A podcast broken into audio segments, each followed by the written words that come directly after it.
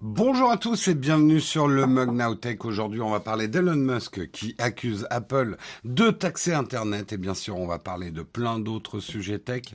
Nous sommes le mercredi 4 mai. May the 4th be with you, comme on dit, hein, en cette date.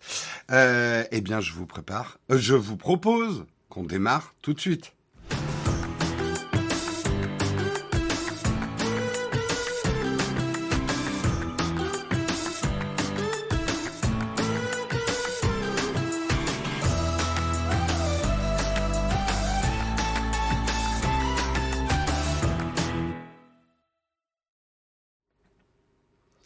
Et oui, c'est la journée Star Wars, donc bonne journée Star Wars à tous. Hein. May the Fourth be with you, comme je vous l'ai dit en intro. J'espère que vous allez bien.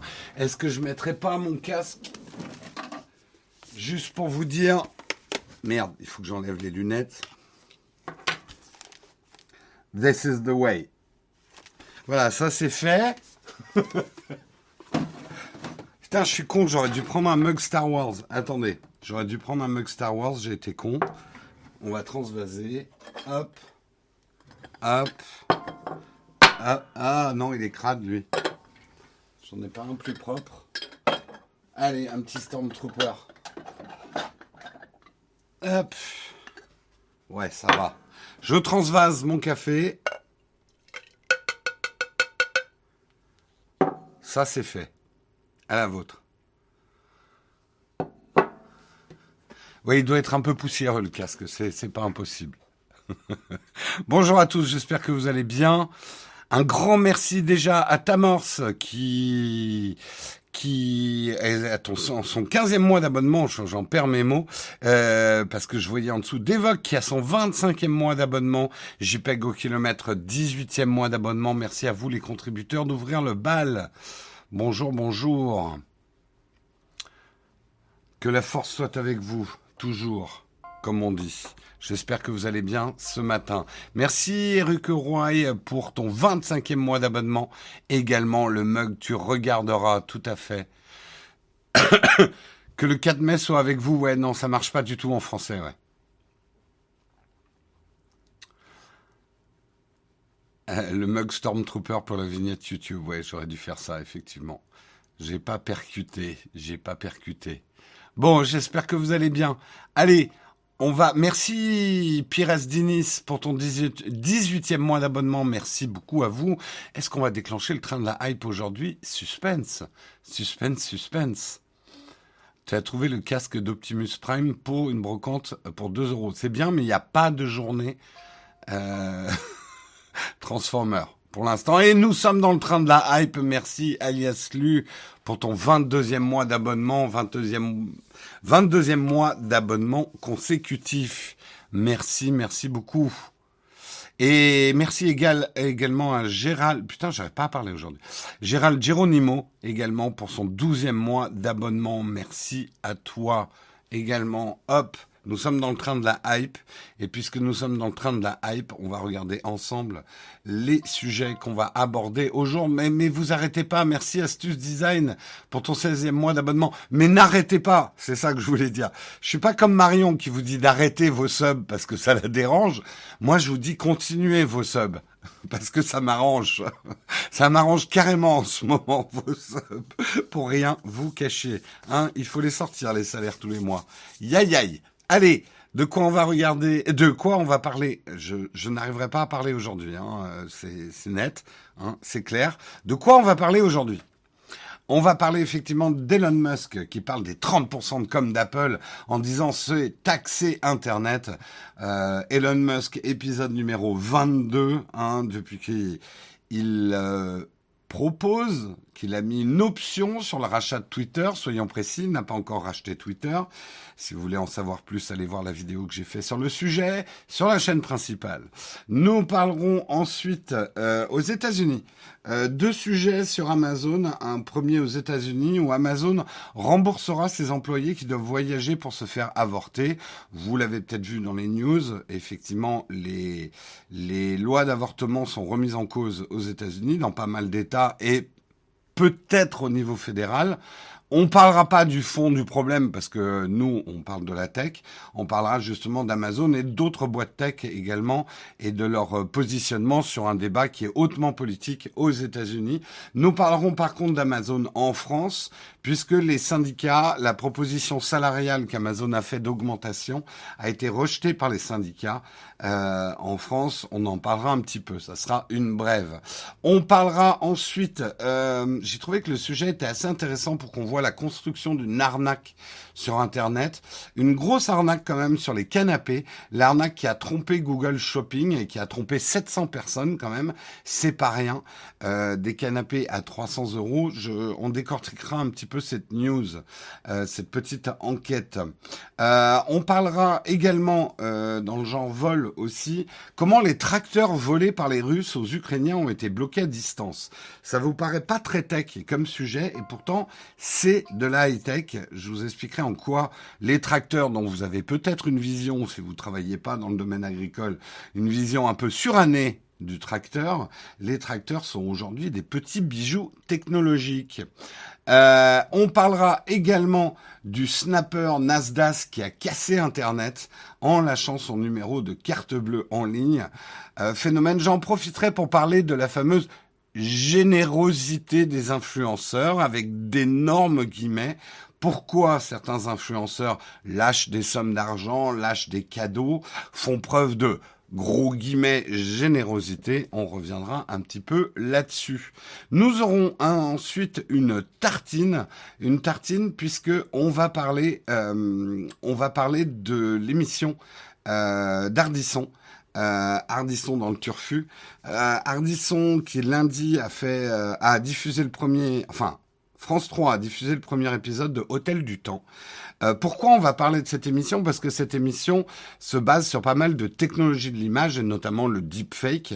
Euh, le deepfake dont on voit des mauvaises choses, est-ce qu'on va en voir des, bonnes choses aussi, hein, parfois au cinéma? On reviendra, on parlera pas forcément du fond du problème, même si je trouve ça intéressant, peut-on faire parler les morts? Euh, mais on parlera déjà des technologies qui ont été employées et surtout à travers Numérama, ce qui était réussi, ce qui était moins réussi. Euh, moi, je l'ai pas vu. Autant vous le dire, je l'ai pas encore regardé, j'ai pas regardé le replay, euh, donc je me baserai sur l'article de Numérama et sur éventuellement vos réactions si vous avez vu l'émission. Voilà en tout cas pour le programme du jour. J'espère qu'il vous va. J'en ai pas d'autres, hein, de toute façon. Euh, et euh, bah, je vous propose qu'on lance tout de suite le Kawa.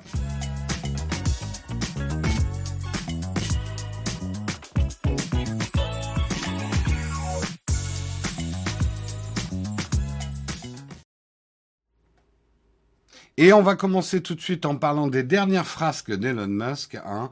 C'est sa spécialité. Il a, il a tweeté hier. Hein, on attend chacun de ses tweets. Moi, j'avoue que quand j'ai fait la vidéo sur Elon Musk, je reprécise hein, qu'on a fait une vidéo, sur Elon Musk parce que l'algorithme de YouTube n'a pas du tout aimé cette vidéo. Je ne sais pas si c'est parce qu'il y avait Elon Musk et Twitter dans le titre, mais en tout cas, elle ne vous a pas été recommandée. Pour beaucoup d'entre vous, et beaucoup de gens me l'ont dit, ils n'ont même pas vu cette vidéo dans leurs recommandations YouTube, alors qu'ils sont abonnés à la chaîne, ont mis la cloche et tout. Il faut savoir que, en fait, l'algorithme de YouTube, on n'a rien à foutre de d'à qui vous êtes abonné. Quand il juge qu'une vidéo, il veut pas vous la recommander, eh ben, il ne le fait pas. Donc, il va falloir que vous alliez la chercher vous-même. On a fait une vidéo, effectivement, sur le rachat éventuel de Twitter par Elon Musk, un petit peu nos commentaires sur le sujet. Donc je vous invite à la regarder, peut-être la rebooster un petit peu, hein, si c'est possible de votre côté, parce que effectivement là, elle a un peu tanké fort, on va dire. Euh... Oui, non, mais personne ne va dans l'onglet abonnement. Enfin, certains d'entre vous, je sais que oui, mais globalement, Fanemi, il n'y a pas grand monde qui fait l'effort d'aller dans l'onglet abonnement. Euh... Non, non, mais je sais qu'elle a été recommandée à certaines personnes, mais euh, elle a été très peu recommandée en fait. Allez, euh, de quoi a parlé Elon Musk hier? Eh ben, il a parlé d'Apple. Alors, on va refaire un petit peu l'historique, mais Elon Musk et Apple, c'est un rapport un peu conflictuel quand même. Euh, ils se sont piqués des employés avec Tesla, Apple, euh, etc. C'est pas la première fois qu'ils critiquent Apple sur la taxe des 30%, mais il y allait assez fort hier, euh, puisqu'il a pris une nouvelle fois à partie Apple en tweetant la boutique d'Apple qui taxe à 30%, c'est comme si on taxait Internet à 30%, c'est clairement pas OK en précisant que 30% pour lui, c'était 10 fois trop cher euh, la taxe que prenait Apple. Pour la petite histoire, Tim Sweeney, Epic Games, a également retweeté le message de Musk.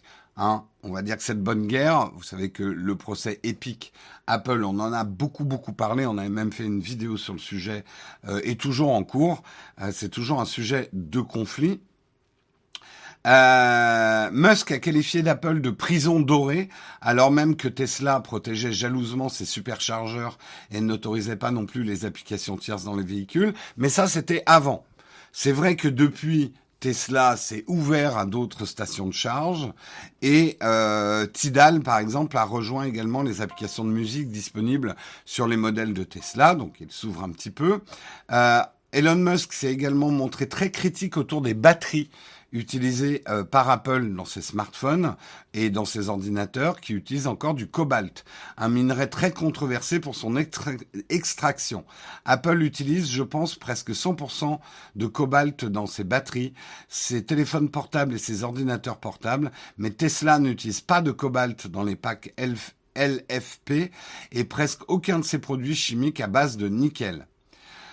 Alors, il y a pas mal de choses à détricoter là-dedans dans les nouvelles critiques. Merci The Polar pour ton 22e mois d'abonnement et merci Edradour également pour euh, ton cinquième mois d'abonnement. Merci beaucoup à vous les contributeurs. Euh, alors, les 30% d'Apple, c'est un débat, on l'a eu un milliard de fois. Euh, D'abord, pour être tout à fait objectif, aujourd'hui, Apple, c'est 30% ou 15%.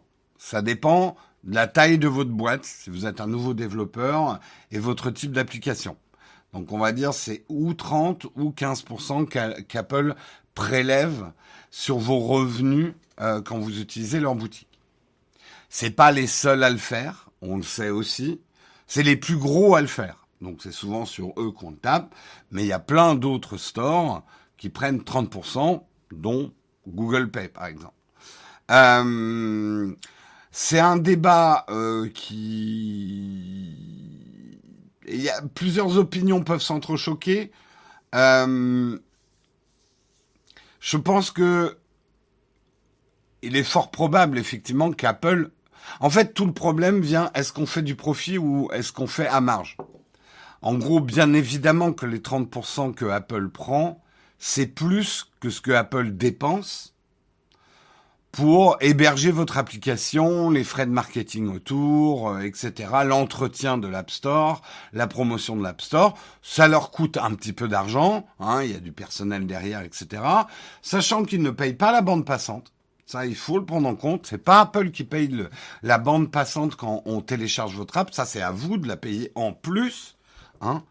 Euh, il est certain qu'Apple se fait une grosse commission euh, sur euh, sur l'App Store. Après, on pourra avoir euh, un débat presque économique. En même temps, c'est un business model. Voilà. Apple se fait de l'argent avec l'App Store. Est-ce qu'Apple a besoin de se faire de l'argent? Bah, c'est une entreprise. Est-ce qu'ils s'en font trop? Peut-être, mais est-ce qu'une... Enfin bon, on pourrait... En fait, j'ai envie de dire, là, c'est là où la concurrence rentre en jeu. Euh, et c'est là où ça pose vraiment un problème. Apple ne laisse pas d'autres App Store s'installer sur iOS. Si Apple laissait d'autres App Store s'installer sur iOS, qui eux feraient peut-être une marge à 10%, bah là, le jeu de la concurrence pourrait rentrer en ligne et peut-être qu'Apple réviserait ses prix parce que les gens téléchargeraient moins chez lui et téléchargeraient plus chez le voisin. Apple ne le fait pas. Et le, fond du problème, pour moi, il n'est pas tant combien Apple prend sur les apps, mais le fait qu'il refuse la concurrence des App Store. Je sais, on va me dire oui, mais s'il y avait d'autres App Store, ça serait le bordel. C'est pour ça qu'Apple... C'est compliqué, c'est compliqué comme sujet.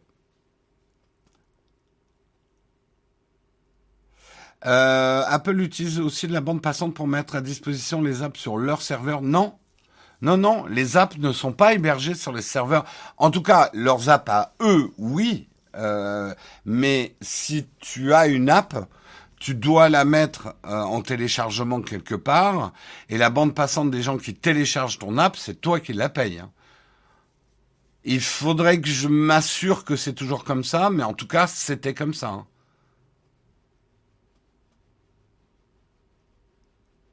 Clairement, au vu du capital de la boîte, ils ne réinvestissent même pas cet argent. La marge est trop grande pour rien. Bah, il euh, y a plusieurs choses dans ce que tu dis, Wendigo. Le capital de la boîte vient aussi de la marge qu'ils font. Bah, euh, là, on va avoir encore une énième fois le débat. À quoi sert une entreprise?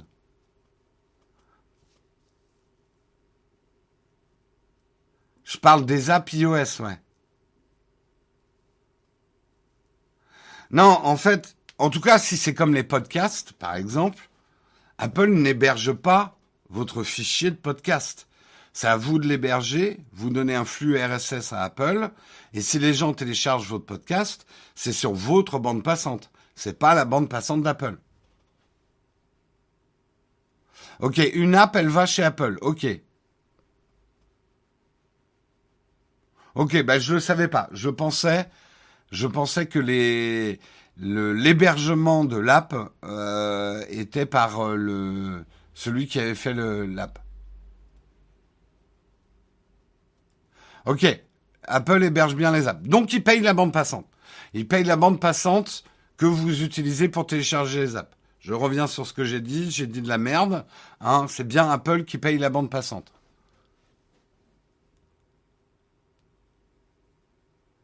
Pour être signé, validé, d'accord.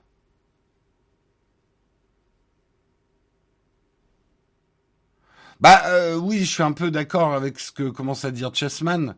Ça veut dire quoi gagner trop d'argent pour une entreprise? En fait, est-ce qu'on... Après, on régule en théorie, mais là, on va rentrer encore dans le débat. Il faut réguler après par des impôts sur le bénéfice, sur la marge, sur ce genre de choses. Mais une entreprise, elle est quand même destinée entre guillemets, dans le respect des lois de ses employés, euh, de la dignité de l'écologie et de l'humain, si elle fait tout ça, on va dire, une boîte vertueuse, après son but c'est de faire un maximum d'argent. Les apps gratuites, comment ça marche? Les apps sont jamais complètement gratuites, il y a des achats in-app, et c'est là-dessus que Apple euh, prend justement 30%. Après, il y a des apps complètement gratuites, mais il y a toujours un business model derrière une app. Il y a personne. Ah, ok. Si vous voulez, on peut s'attarder sur le 1% des gens qui font des trucs complètement gratuits dans le monde et vraiment gratuits. Je veux bien que ça soit jusqu'à 1%. Mais c'est super rare. La plupart de, des trucs, il y a un business model derrière.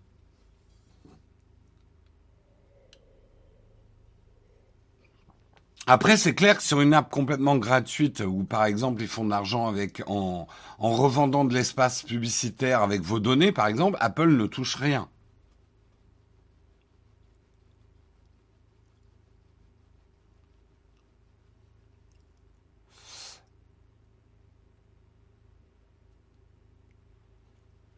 Oui, après Sony, je suis assez d'accord. On en avait parlé déjà pour Amazon. Le fait que Apple soit numéro un en capitalisation, c'est vrai que, euh, et je ne condamne pas, chacun son opinion, mais quand tu es anticapitaliste, c'est sûr qu'une boîte comme Apple, c'est la quintessence de tout ce qui va pas dans le système capitaliste.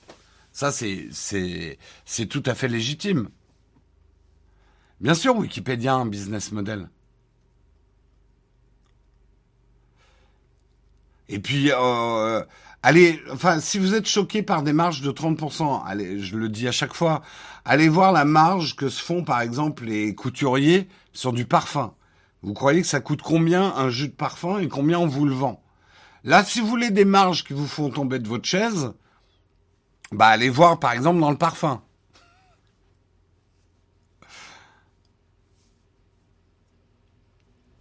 Alors, euh, je suis d'accord avec toi, c'est facile d'imposer sa marge de 30% quand le marché est verrouillé. Ça marcherait s'il y avait que Apple qui faisait une marge de 30%. Mais par exemple, Google, qui n'a pas un marché verrouillé au niveau des apps, fait aussi 30%.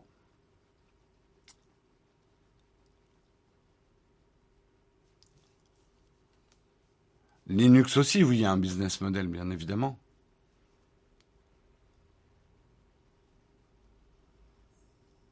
Ah oui, la marge pour une pizza, pire que la pizza. Allez voir la marge qu'on se fait sur une crêpe. La crêpe est aujourd'hui le, fast-food le plus rentable au monde. Euh, la crêpe, c'est ultra rentable en termes de marge.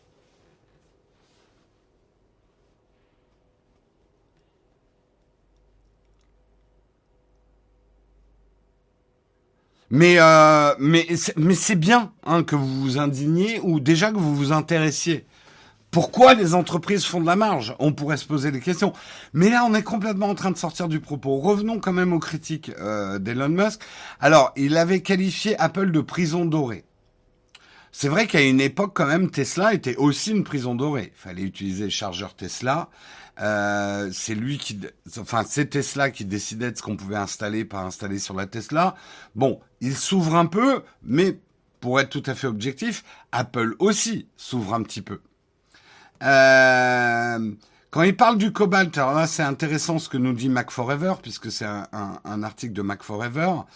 En fait, si Apple et d'autres fabricants de smartphones, parce que tout le monde met du cobalt dans les fabricants de smartphones, dans les batteries, euh, si en gros les fabricants de smartphones faisaient comme les batteries des Tesla avec du LFP, euh, les batteries tiendraient moins la charge.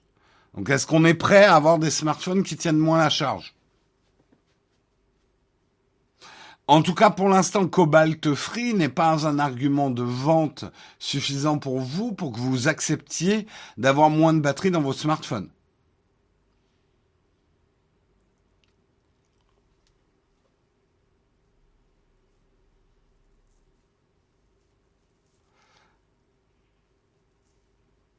Euh, on est parti sur un débat.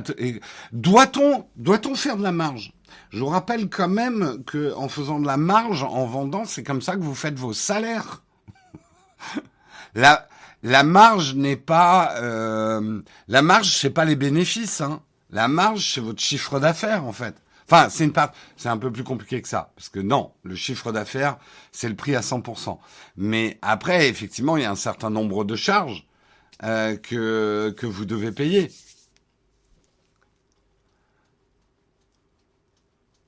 Et c'est pour ça que chaque année, je me marre, là on revient dans la tech, quand il y a toujours, parce que c'est des articles qui font cliquer, les gens qui disent, vous vous rendez compte, un iPhone ne coûte que 350 euros à produire si on prend que le, le prix des composants. Mais oui, mais mon bonhomme, euh, si on vendait euh, les iPhones Juste avec les composants, ça veut dire qu'il y a personne pour les fabriquer, il n'y a pas de frais marketing, il n'y a pas. Alors bien sûr, il y a une marge aussi, hein, parce qu'il faut faire du bénéfice quand on est une entreprise. Mais en fait, c'est une fausse donnée le prix de fabrication. On va pas vous vendre des produits au prix de la fabrication. L'économie pourrait pas marcher en fait. En tout cas, et là encore une fois, je le redis, l'économie capitaliste dans laquelle on vit. Il y a d'autres économies possibles. Pour l'instant, on a vu que ça avait pas trop trop bien marché dans l'histoire, mais il y a j'espère qu'il y a d'autres solutions que le capitalisme, je vous le dis. Hein. Peut-être qu'il y a d'autres solutions que le capitalisme, peut-être que quelque chose marcherait mieux. Reste à prouver.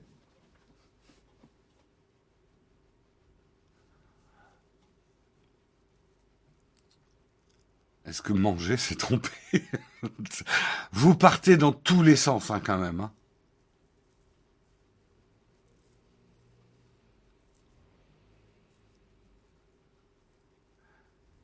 Il n'y a rien de scandaleux à ce que les actionnaires se rétribuent. Là aussi, on peut reparler des actionnaires. On vous présente toujours les actionnaires comme les grands méchants. N'oubliez pas que les actionnaires sont là parce que ils ont donné de l'argent à une entreprise à une époque où elle en avait besoin en augmentant son capital. Donc c'est des gens qui ont pris un risque par rapport à l'entreprise. Le risque, ça a un coût. Alors, je ne parle pas des débordements. Est-ce que les entreprises donnent trop d'argent à leurs actionnaires? Je veux même pas me mettre dans le débat, c'est un débat profond. Après, le fait que des actionnaires gagnent de l'argent quand l'entreprise réussit, pour moi, c'est complètement normal. Faut pas oublier ce qu'ils ont fait, les actionnaires, et ce qu'ils font.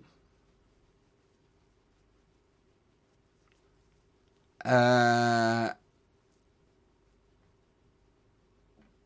une marge de 300% du prix de construction, c'est pas abusé. Est-ce qu'on peut quand même appeler ça une marge? Bah, tu vois, on va reprendre le cas du parfum. En fait, le coût du parfum, c'est pas le jus, les fleurs qu'on met dedans, euh, le jus des fleurs, euh, le mélange. Le vrai coût d'un parfum, d'abord, c'est sa mise au point, un petit peu. Ensuite, vous avez le packaging. Le packaging, généralement, coûte plus cher que le jus. Euh, vous avez tout le marketing derrière, payer des acteurs hors de prix pour qu'ils se déhanchent dans des déserts torse nu euh, pour vous faire croire que vous allez être un homme meilleur parce que vous vous mettez un peu de jus de fleurs. Je viens de démolir le marché du parfum. Euh, le marketing, bref, tous les employés autour du marketing et la mise en place du parfum. C'est ça qui coûte cher, par exemple.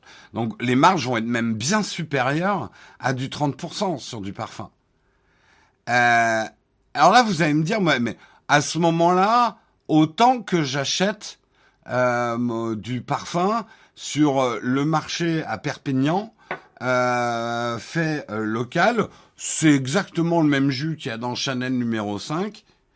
Alors, juste pour votre information, faut savoir que quelqu'un a essayé de le faire. Vous connaissez les stylos Bic? Ben, Le baron qui a mis au point le stylo Bic, a essayé une époque de lancer du parfum pas cher, au prix du jus, entre guillemets, avec très peu de marge, vendu dans les bureaux de tabac. C'est ça a été un des flops du siècle dans l'entreprise, dans le l'entrepreneuriat français. On le, on l'étudie même dans des, des, des, cours de marketing. Euh, en fait, un parfum, on vous vend pas le produit, on vous vend le rêve autour. C'est ça que vous achetez. Donc, on va dire une économie où on ne margerait pas sur les produits, où on vous les vendrait coûtant en rajoutant le prix de la main-d'œuvre et tout ça, ça existait, mais vous auriez, vous aurez des produits normés qui seraient décidés par l'État. Parfum numéro 1, parfum numéro 2, parfum numéro 3. Vous auriez le choix de trois parfums vendus dans des magasins d'État à un prix contrôlé.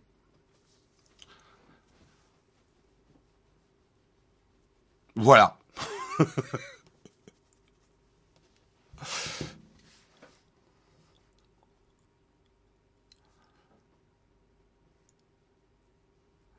Euh, sans passer de l'autre côté, il y a des limites. Non, mais bien évidemment, mais comme je vous l'ai dit, c'est aux États de fixer les limites.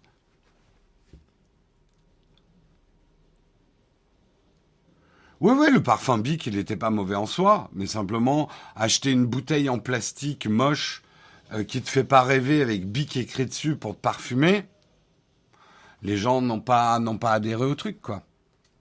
Là, on est dans du jus de gravier à fond. Il est 8h28 et j'ai fait que le premier article. J'allais dire c'est vendredi, mais pas du tout, on est mercredi. Allez, on continue, on enchaîne sur le deuxième article. On va parler, effectivement, c'est un article de 20 minutes. Euh, vous le savez, vous avez peut-être regardé les nouvelles hier, les États-Unis, en tout cas certains euh, États américains, depuis pas mal de temps, sont en train de remettre en cause euh, les droits à l'avortement, État par État. Euh, un article a fuité hier euh, que euh, la Cour suprême aux États-Unis euh, envisagerait éventuellement, avec des grosses pincettes, de remettre en cause des lois datant de 1973 pour l'avortement aux États-Unis. Attention, et là on va pas partir dans le débat de l'avortement, s'il vous plaît, parce que c'est un débat hyper complexe. Chacun peut avoir son opinion, mais il faut juste que vous sachiez que c'est un débat hyper polarisé aux États-Unis, hyper politique, beaucoup plus qu'en France, même s'il y a toujours, il y a, il y a un débat sur l'avortement en France, mais le débat sur l'avortement aux États-Unis prend même des tours. Euh, euh, des centres d'avortement se font brûler. Enfin bon, vous avez déjà entendu et vu des images là-dessus. Euh, c'est un débat très très euh, polarisé. Pourquoi on en parle euh, dans notre revue de presse de la tech? Parce qu'on va parler d'Amazon. Euh, Amazon remboursera ses employés qui doivent voyager pour se faire avorter. Le groupe a confirmé l'information ce lundi sans préciser les raisons de ce changement dans sa couverture santé. Le géant du commerce en ligne, qui emploie près de d'un million de personnes aux États-Unis, remboursera jusqu'à 4000 dollars de frais pour des traitements inaccessibles dans un rayon de 160 km autour du logement. Depuis l'automne 2021, de nombreuses entreprises américaines ont manifesté leur soutien aux droits des femmes à se faire avorter.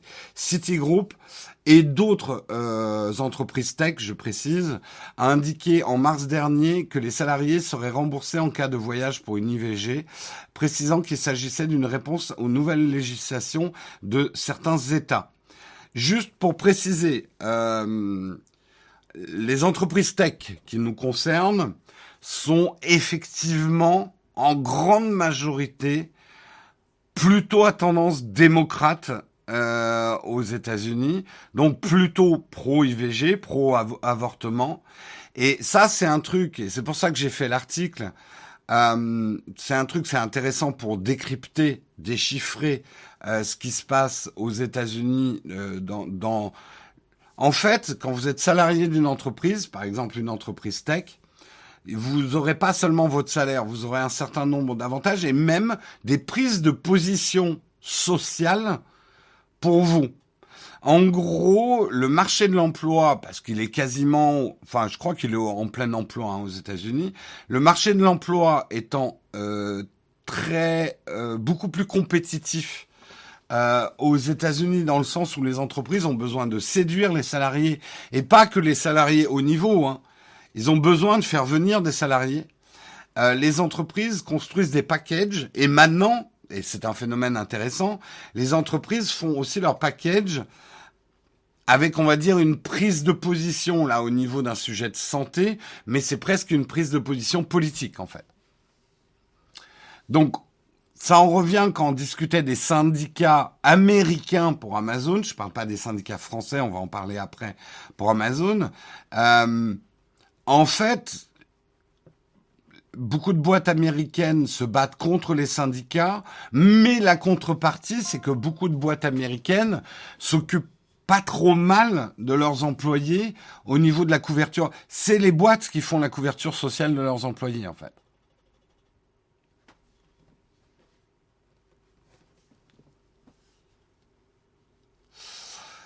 Je vous laisse faire. Désolé pour les modérateurs, mais attention, hein, les débats sur l'avortement, c'est un truc qui peut vite déraper dans un, chat. Euh, il y a des gens pour qui, qui peuvent avoir des opinions très fortes sur le sujet. Je ne veux absolument pas, moi personnellement, partir là-dessus, parce que là, pour le coup, c'est pas notre rôle. Mais j'ai trouvé quand même que c'était intéressant la, la prise de position euh, et on le voit d'ailleurs, j'ai lu la news ce matin, la Californie, donc qui héberge autant de boîtes tech, la Californie est en train de construire des pare-feux pour que même si l'État fédéral américain décide euh, de supprimer le droit à l'avortement, la Californie protégera le droit à l'avortement. C'est vrai que parfois on a du mal à comprendre nous en France, mais le rapport entre les États et l'État fédéral aux États-Unis est beaucoup plus complexe que les régions et, le pays en France, par exemple.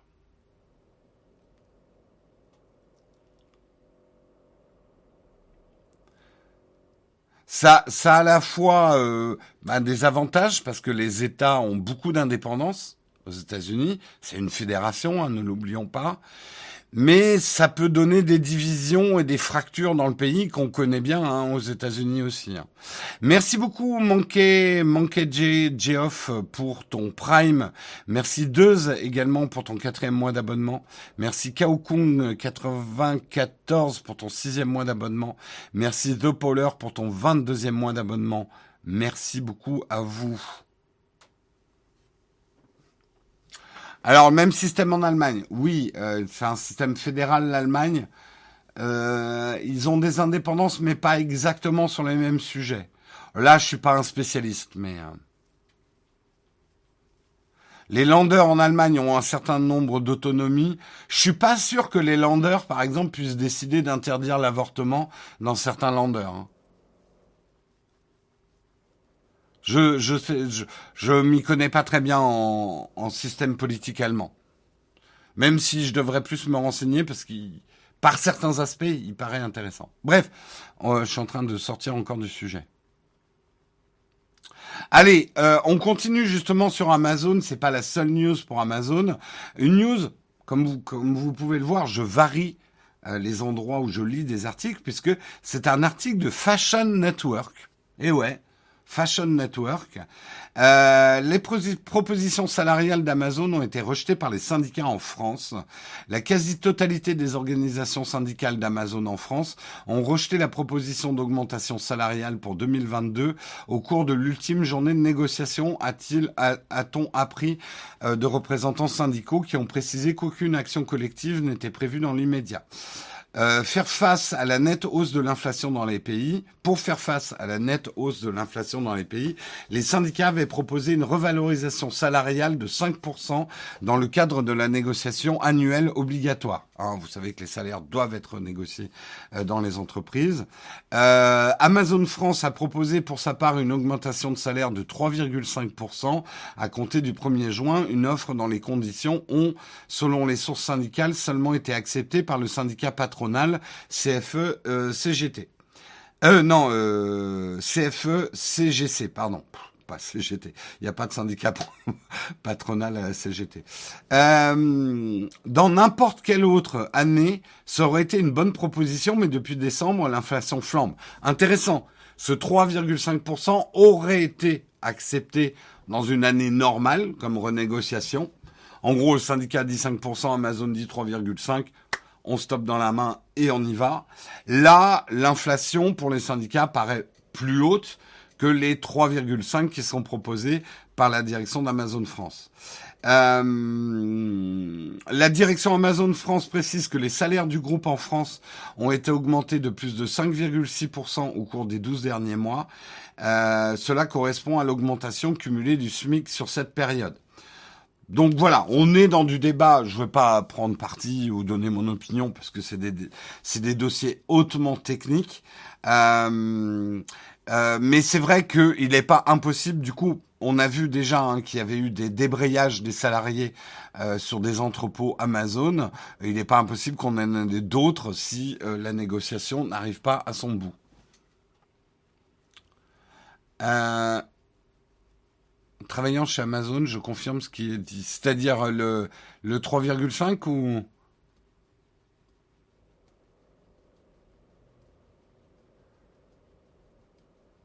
Moi, j'aimerais bien les 3,5%. Ah oui, bah ça, ça dépend effectivement. Bah, ça dépend de ta représentation syndicale dans ton secteur. Hein. Là, on revient toujours au même problème. Là, je donne une opinion. Je trouve que les, le système syndical français, il est pourri du cul. Je le dis, désolé, mais il est pourri du cul. Pourquoi? Parce qu'il ne représente pas l'ensemble des salariés. Euh, je suis très fortement pour le syndicat obligatoire pour tout salarié, pour une meilleure représentativité des salariés. Aujourd'hui, les syndicats ne représentent que 7% des salariés et prennent toutes les décisions, enfin beaucoup de décisions pour les salariés, ce que je trouve pas juste. Euh, et il n'y a que les syndicats qui ont des pouvoirs de blocage de l'économie qui arrivent à leur fin. Donc je trouve que le système se marche sur la tête et n'est pas juste. Et que les salariés dans plein de secteurs ne sont pas bien protégés. Parce qu'ils n'ont pas une bonne représentation syndicale. Parce que les syndicats ne s'intéressent pas à eux non plus. Euh, les syndicats vont plus se focuser sur des secteurs où ils ont des leviers de négociation. Voilà je donne mon opinion. Hein. Voilà. C'est un syndicat obligatoire, les gens y sont inscrits par défaut, mais s'en foutent autant.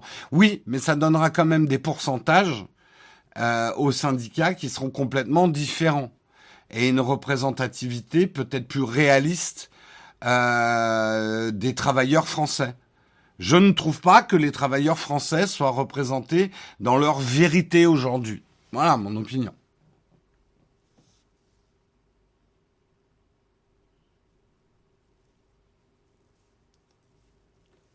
Et je trouve pas ça normal que l'ensemble des travailleurs français soient représentés par 7% des travailleurs. C'est j'ai le droit de donner mon opinion. Vous avez le droit effectivement de ne pas être d'accord avec mon opinion, mais je donne mon opinion.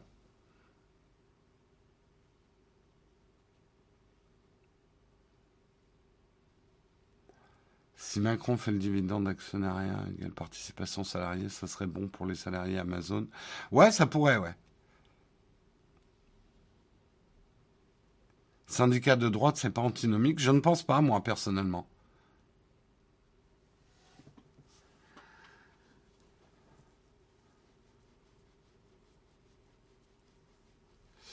Je ne pense pas, justement. Je pense que tout salarié a le droit d'avoir des opinions divergentes.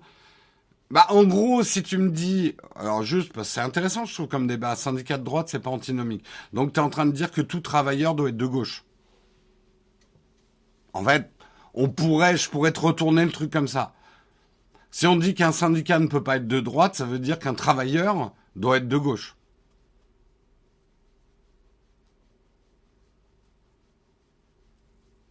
Et je vous le dis encore une fois, hein, moi j'ai été délégué syndical, donc je connais un tout petit peu les syndicats.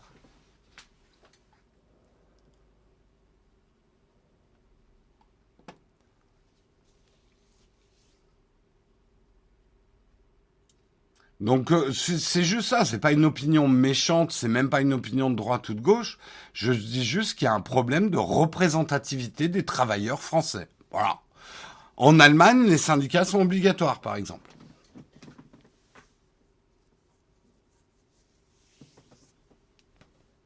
Je crois, hein, je me trompe peut-être hein, sur l'Allemagne, mais je crois que les syndicats sont obligatoires en Allemagne. Allez, on continue. Et euh, une grève en Allemagne, ça peut faire mal hein, aussi. Ils sont bons hein, en, grosse grève. Hein. Ça n'a pas émoussé le droit syndical. J'ai pas l'impression.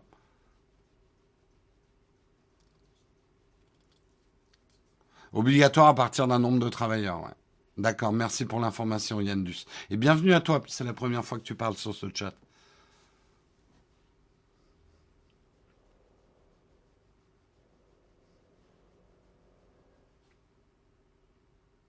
Bah, tu vois, euh, désolé, on part dans la politique, Chloé. Tu dis les avancées des conditions de travail, 35 heures congés payés, c'est la gauche.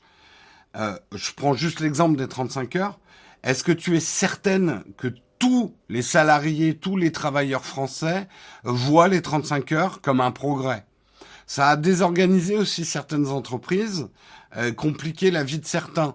Donc, ton opinion, et tu as le droit de l'avoir, c'est que les 35 heures sont un progrès. Euh, mais c'est peut-être pas, j'en sais rien, mais c'est peut-être pas l'opinion de tous les travailleurs.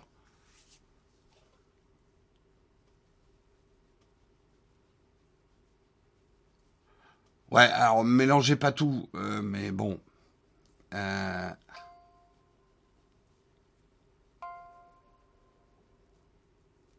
tu travailles en Allemagne, j'ai pas l'impression que ça soit obligatoire. Bah, je me trompe peut-être, hein, je me trompe peut-être.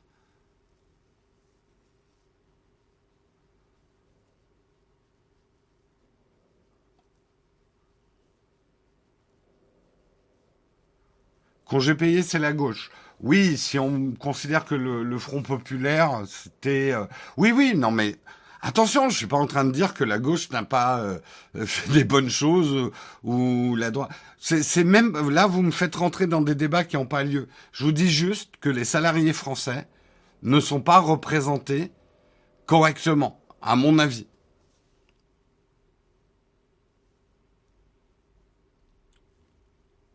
C'est juste un problème de représentativité, c'est même pas une question de droite ou de gauche. Hein.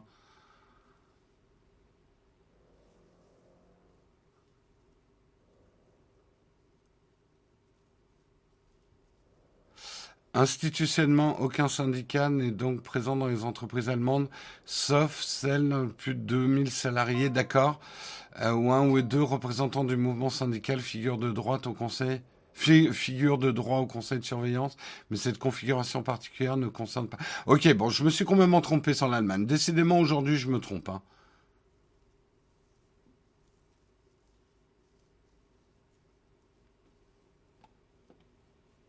Allez, putain, on part sur des trucs ce matin, euh, c'est chaud, hein. C'est chaud, c'est chaud.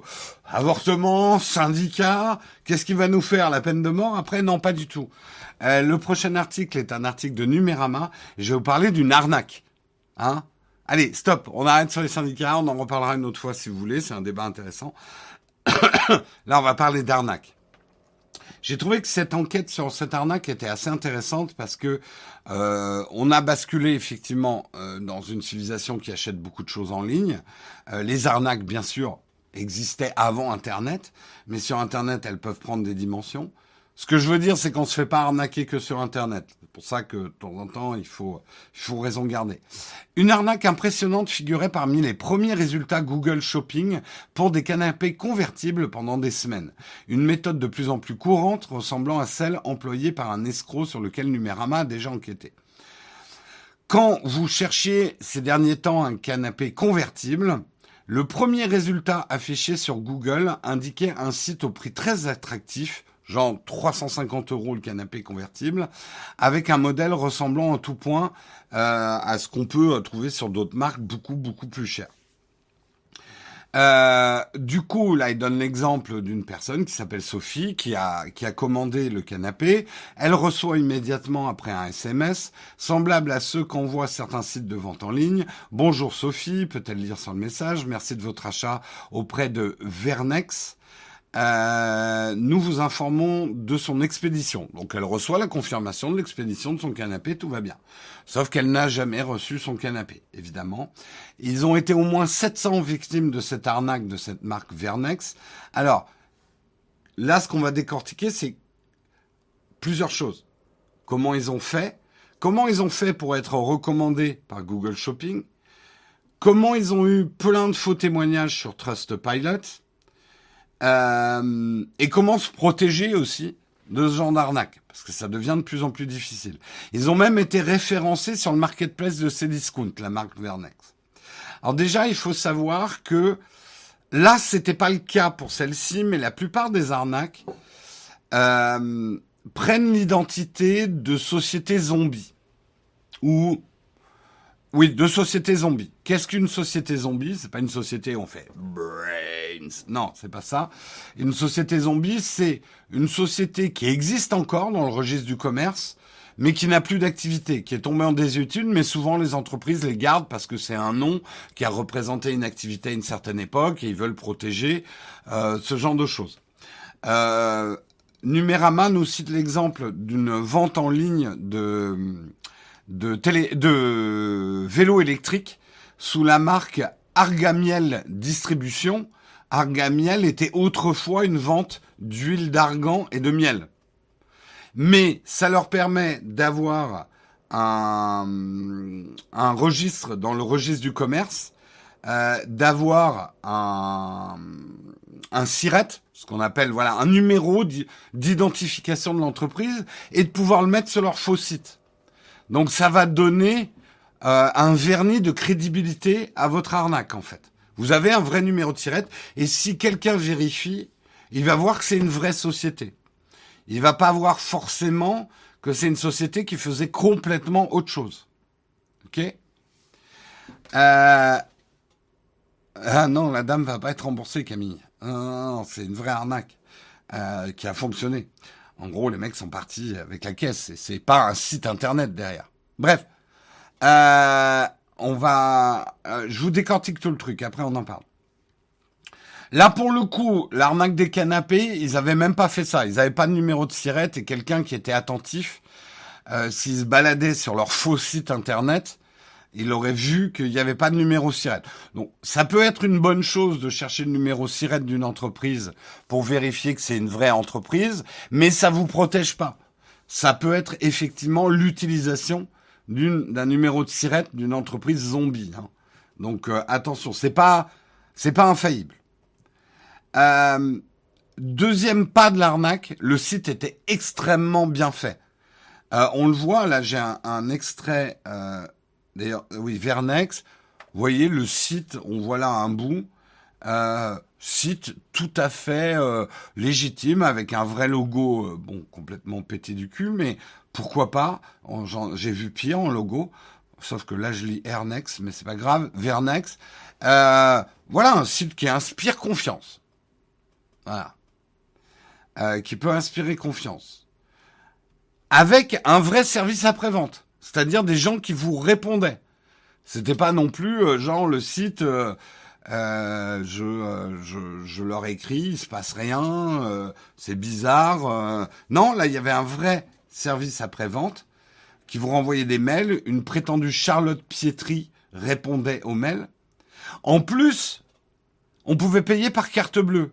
Et ça, je ne sais pas si vous le savez, mais pour avoir le paiement par carte bleue, il faut un certain nombre de validations bancaires, il faut un contrat monétique de vente à distance, euh, pour recevoir les paiements en ligne. Afin d'avoir un tel accord, il faut passer par une banque et soumettre un important dossier pour prouver la validité du, du projet. Donc les mecs avaient quand même présenté un dossier à la banque. Euh, et ça montre d'ailleurs qu'il y a un problème de vérification déjà au niveau des banques. Un. Ensuite, là où la douille devient plus importante, c'est qu'ils ont acheté de l'espace publicitaire dans les recommandations Google. Donc en gros, il remontait, vous savez, ce qui autrefois était les trucs jaunes, les, les premières recommandations que vous font Google, c'est souvent des recommandations qui ont été payées, en fait. Euh, donc ils ont pu se payer de l'espace et on a tendance aujourd'hui encore être un peu naïf avec ça et se dire ah bah si Google les références c'est que ça doit être vrai. Bah non, non. Et ça prouve qu'il y a un problème dans la, vérification des entreprises euh, de Google. Alors Google dit qu'ils ont euh, mis un certain nombre de protections euh, contre la fraude. Bah pour ça marche pas manifestement, Monsieur Google. Marche pas votre machin là, hein? Puisqu'ils sont arrivés à passer. Là où c'est devenu encore plus grave, c'est au niveau de Trustpilot. Euh, il y avait plus de 350 avis positifs bien rédigés en français, différents les uns des autres, sur Trustpilot, avec plein d'étoiles. Euh, donc les mecs avaient pu acheter des avis Trustpilot. Et ça, Trustpilot le dit aussi, oui, non mais nous on met plein de trucs pour protéger contre les faux avis. Reste que si vous cherchez aujourd'hui euh, comment acheter des faux témoignages Trustpilot, vous trouvez les moyens de le faire. Donc Trustpilot n'est pas fiable non plus. Donc vous voyez, une arnaque bien montée aujourd'hui euh, prouve plusieurs choses. D'abord, il y a des gros problèmes de vérification des entreprises au niveau de la banque, au niveau de Trustpilot, au niveau de Google.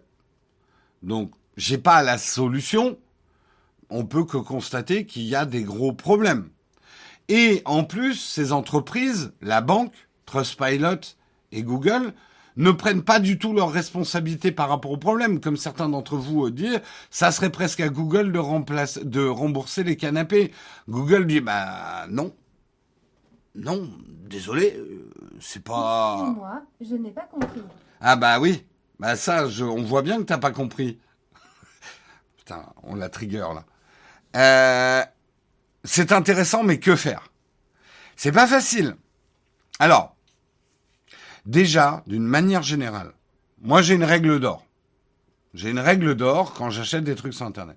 Je me méfie des trop bas prix. Un 350, 360 euros pour un canapé convertible. Déjà, un, je me dis ça va être de la merde. Et deux, si c'est pas, euh, alors dans des soldes, oui, ça peut le faire. Je sais pas vous, mais moi je connais un petit peu le prix des canapés. 360 euros pour un canapé. Ça existe, hein, je sais que ça existe. On peut en trouver chez Ikea, euh, etc. Mais déjà, méfiance sur les prix bas. Euh, méfiance sur les prix bas. Euh, d'une manière générale, méfiez-vous des putains de prix bas, quoi. un prix, non, seconde main, c'est autre chose, Yves. Euh, je vous parle pas de vous méfier des prix bas, mais même là aussi en seconde main. D'une manière générale, méfiez-vous des prix bas. Il y a souvent une douille, euh, c'est clair. Soit sur la qualité, soit sur la provenance, soit sur le. On vous le dit souvent, hein, les smartphones à très bas prix.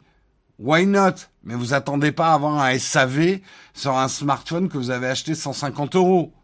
Donc les gens qui me comparent euh, de l'iPhone à du smartphone à 150 euros, je me gosse. Vous n'avez pas du tout le même service derrière quand même. Bah quand c'est trop beau pour être vrai, c'est souvent faux, effectivement. Euh, Pierre-Yves, t'as bien résumé les choses, quoi. Et là, je vous parle même pas d'un canapé, c'est un convertible. Un convertible, c'est quand même un peu plus cher qu'un canapé. Hein. Donc, ça, c'est la première chose. Deuxième chose, et c'est terrible pour la concurrence, mais moi, je me méfie d'une boîte qui est trop nouvelle. Donc, un des premiers trucs que je vais voir, c'est aussi si la, la boîte existe depuis longtemps. Je me fie, moi, je me fie pas à Trustpilot. Je me fie de moins en moins aux avis sur Amazon. Je me fie pas aux étoiles et ce genre de trucs. Parce que je sais que c'est pipoté. Je me fie pas non plus aux recommandations de Google parce que je sais que les, les premières lignes de Google sont des lignes payées et je sais que n'importe qui peut s'acheter de la pub, dont un arnaqueur. Donc moi, généralement, quand c'est la première fois que j'achète à une boîte euh, que euh, où j'ai jamais acheté, je mène mon enquête euh, et je voilà si la boîte elle a moins d'un an d'existence et je me fie pas uniquement à son numéro de sirette et ce genre de trucs parce que je sais que on peut avoir des numéros de sirette à tir larigot qui qui correspondent à rien.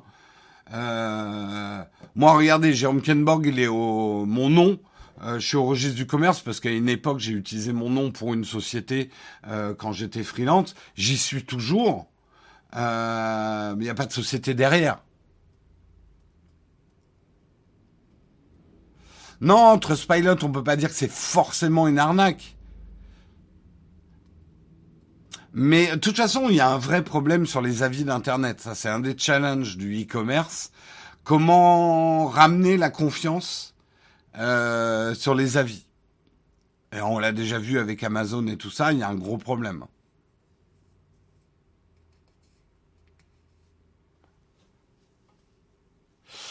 J'ai envie de dire d'une manière générale, remarque, même les prix outrageusement hauts, faut se méfier, regarde Guillaume, ouais. Euh... Ouais, mais appliquer, en gros, une règle d'hygiène numérique, c'est faites les mêmes choses en ligne que vous feriez en vrai. En vrai, si vous arriviez dans une boutique ou sur un stand de foire, on va dire, avec des canapés lits à 350 euros, avec un mec un peu chelou, là. Alors, voilà, vous auriez un petit peu de méfiance. Vous regarderiez bien le produit. Enfin, ça va vous trigger quand même Justement parce que vous dites c'est trop beau, ça sent l'arnaque ton truc quoi. Ton tapis à 40 euros, c'est juste pas possible. Il euh, euh, y a une douille, forcément. Vous auriez une vigilance euh, en achat physique que vous avez tendance à oublier en achat numérique quoi.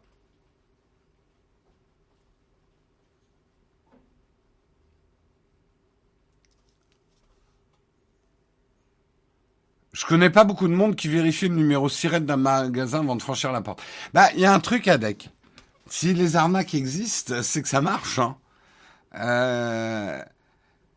Et vous faire arnaquer, bah ça arrive. Beaucoup de gens vont vous traiter de con, ils se feront arnaquer aussi un jour. Ouais, moi je me suis déjà fait arnaquer. Deux fois dans ma vie. une bien grosse, une légère. Mais ouais, je me suis fait arnaquer. Donc je, je l'admets devant vous, voilà. J'en ai pas une honte. Je, ça m'a vraiment fait chier. L'orgueil en prend un coup. Euh, mais oui, il y a des arnaqueurs à travers le monde. Voilà.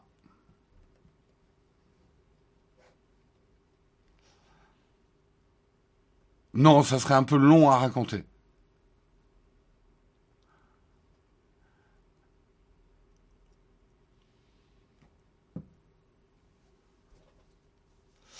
Euh, bien que Vernex et, indique être spécialisé en tapis, ça n'a pas vraiment choqué Sophie. Ça m'aurait pas choqué non plus, hein, Laurent, pour être honnête.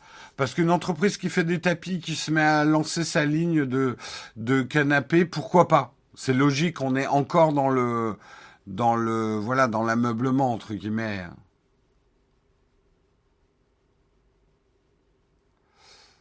Toi, tu fais, t'es fait arnaquer de 15 000 euros, ça pique et on n'ose pas en parler. Non, mais c'est clair, on n'ose même pas, on a tellement honte quand on s'est fait arnaquer. Et ça, je vous le dis, hein, même si vous avez honte de vous faire arnaquer, n'hésitez pas à porter plainte. Vous allez me dire, ça sert à rien. Vous en savez rien. Oui, la plupart du temps, ça sert à rien. Ça vous rendra pas votre argent. Mais euh, mais vous laissez pas faire non plus. Mais je sais, on a honte, donc on se dit oh là là, il faut juste que j'oublie ça, quoi.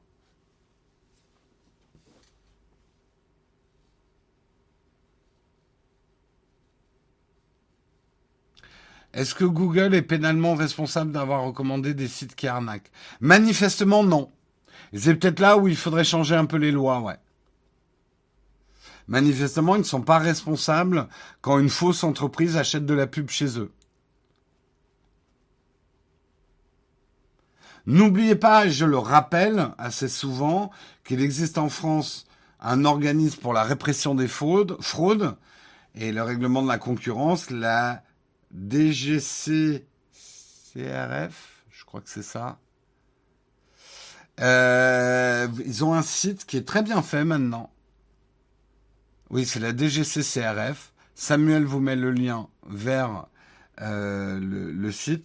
Et il en va de votre devoir, parce que dites-vous que si vous êtes fait arnaquer, d'autres se font arnaquer. Donc pensez aux autres. Pensez pas qu'à vous et votre humilité et votre orgueil d'avoir été arnaqué. Pensez que vous pouvez éventuellement aider à stopper une arnaque et d'autres tomberont pas dans le panneau.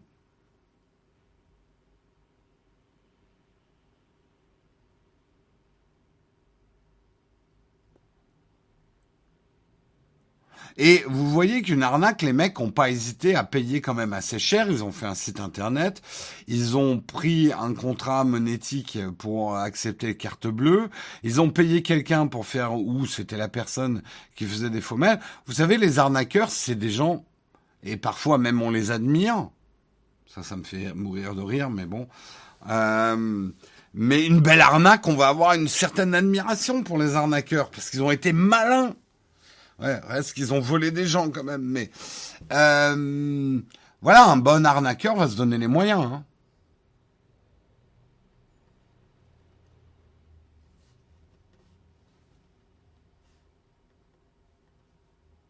J'ai porté plainte, on était une quarantaine de personnes, ils l'ont arrêté le gars et relâché jusqu'au procès, mais là il a disparu donc j'ai remboursé pendant dix ans.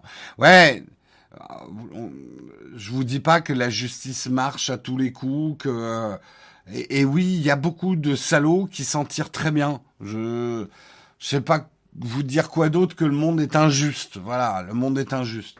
Bah ça n'empêche qu'il faut essayer de le rendre un peu moins injuste, même si parfois c'est se battre contre des moulins, ouais.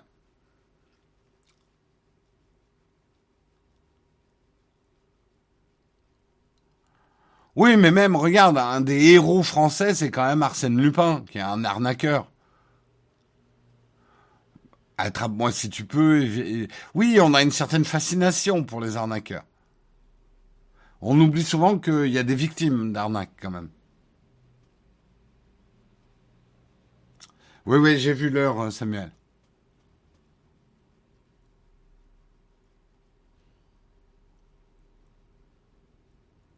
Faites attention, c'est tout ce que je peux vous dire, mais ayez l'humilité de vous dire que ça vous arrivera. Avant de juger les autres qui se sont fait arnaquer, les traiter de naïfs ou machin, ça vous arrivera très probablement à un moment de vous faire arnaquer. Euh, mais voilà, je peux pas vous donner de meilleurs conseils que d'être aussi vigilant que vous le seriez en achat euh, physique que sur les achats en ligne. Renseignez-vous, prenez votre temps. Euh, ne vous précipitez pas sur des bonnes affaires. Ne cliquez pas sur des prix trop bons ou des occasions trop bonnes. Je vous dis pas qu'à chaque fois c'est des arnaques, mais il faut être encore plus prudent quand l'occasion paraît hyper belle.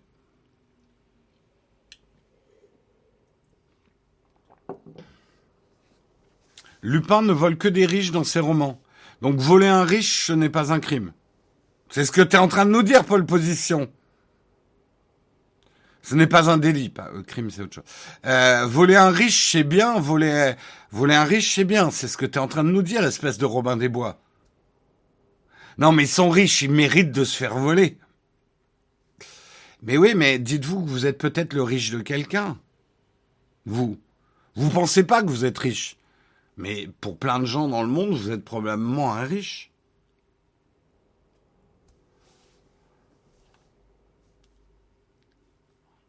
Vous êtes tous riches en fait, à, votre mesure. Donc, tout le monde peut avoir une justification pour vous voler.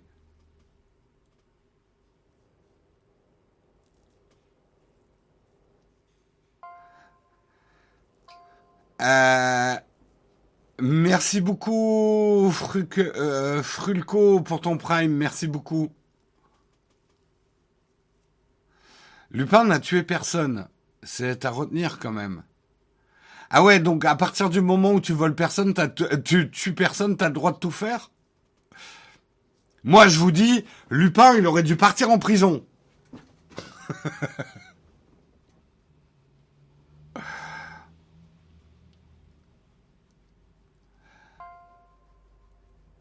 Et tes primes, c'est pas voler Bezos pour le donner aux streamers Si, on va en parler tout à l'heure. Allez, j'ai un dernier... Euh, waouh Écoutez, je pense que les tracteurs ukrainiens, on va garder ça pour une prochaine fois, j'aurai pas le temps. Je voulais juste vous parler effectivement euh, du... Juste si ça vous intéresse sur les, les tracteurs euh, volés. Oh, je vais le faire quand même. Allez, tant pis, on va être très en retard aujourd'hui. Parce que c'est vachement intéressant. Euh, c'est aussi un article de Numérama. Certains modèles de tracteurs sont des engins très avancés technologiquement et la Russie vient de le découvrir. L'armée russe a dérobé plusieurs véhicules agricoles à l'Ukraine pour s'apercevoir à plus de 1100 km plus tard que la marque américaine John Deere, qui est une marque manifestement de beaucoup beaucoup de tracteurs, les avait bloqués à distance. Le groupe avait été prévenu par les locaux euh, et, le syndicat, euh, et le syndicat GPS embarqué a permis de suivre les pillards jusqu'à un village situé en Tchétchénie. Les envahisseurs ont réalisé sur place qu'ils ne pouvaient même pas rallumer car les moissonneuses étaient verrouillées à distance.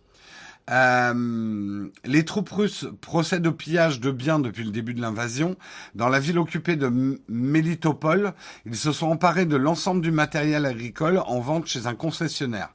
Au total, plus de 4,7 millions d'euros de biens ont été dérobés aux Ukrainiens. Les moissonneuses et les tracteurs ont été rendus inutilisables grâce à la technologie du fabricant américain John Deere.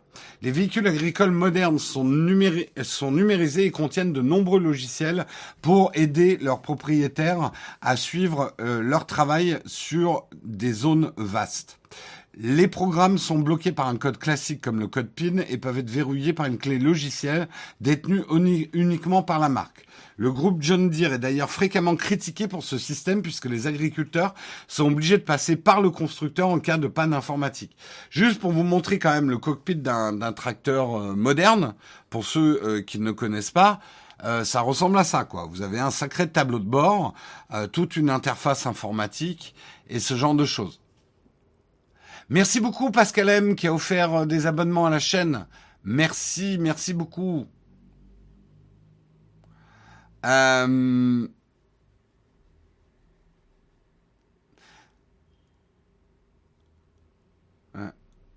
Alors les banques obligées à rembourser ce montant. Ouais, c'est carrément une salle de contrôle. Hein. Euh, aujourd'hui, euh, un, tracteur, enfin un tracteur, une moissonneuse, du matériel agricole. Donc en gros, les Russes peuvent même pas démarrer euh, le matériel agricole qu'ils ont volé.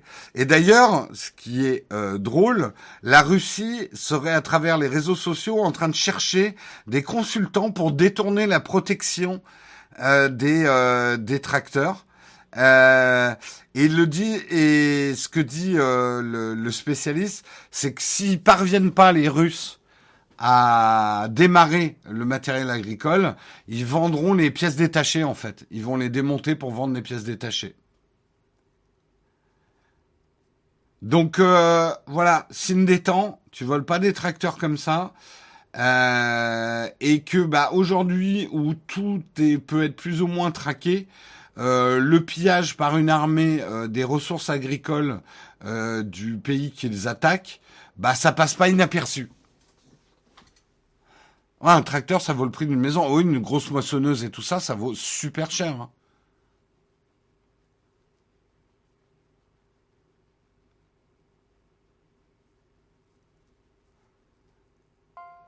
Ça vaut plus cher en pièces détachées, c'est pas ce qu'a l'air de dire l'article. Puis n'oublie pas l'exploitation, justement. Tout est très informatisé dans l'agriculture, du tracteur à la distribution de nourriture. Ah oui, j'en doute pas une seconde. Enfin, je sais un petit peu quand même. Euh, mais aujourd'hui, euh, voilà, euh, un agriculteur, c'est pas quelqu'un qui va faire un... Oula, fond de l'air reflets, c'est le moment de ramasser le blé. Non, c'est... Pourquoi je prends un accent québécois pour faire un agriculteur? C'est juste que je suis très nul en accent. Hein mais c'est pas ça, aujourd'hui, un agriculteur. Acheter une moissonneuse alors qu'on vit en appartement pour ou contre Bon débat.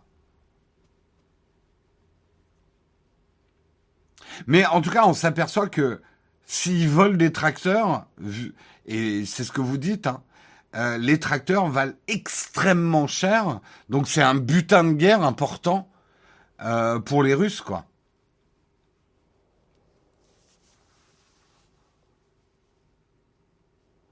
Ouais, il y a 400 chevaux sous le capot hein, d'un tracteur aujourd'hui. On aurait dit Willy dans les Simpsons. On aurait dit n'importe quoi en fait. On avait dit pas les accents. Ouais, non, j'aurais pas dû.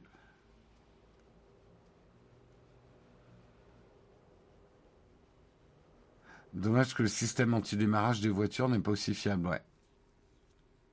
Bah après, c'est pas le même prix, hein, un tracteur. Hein. L'accent québécois, c'est pour dénoncer l'accord Atlantique Nord. Ah, bien vu, bien vu. Bref, voilà, vous le, saurez. Euh, un peu de respect pour les tracteurs. C'est des pièces hautement informatique, hyper cher, et que manifestement c'est un butin de guerre.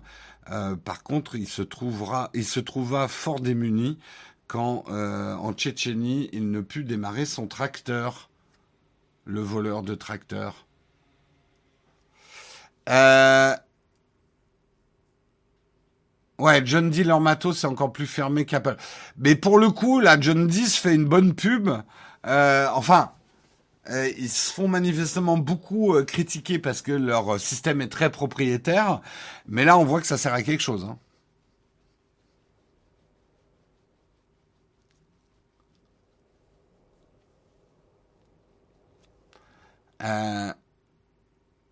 C'était un coup à prendre un javelot dans le cockpit.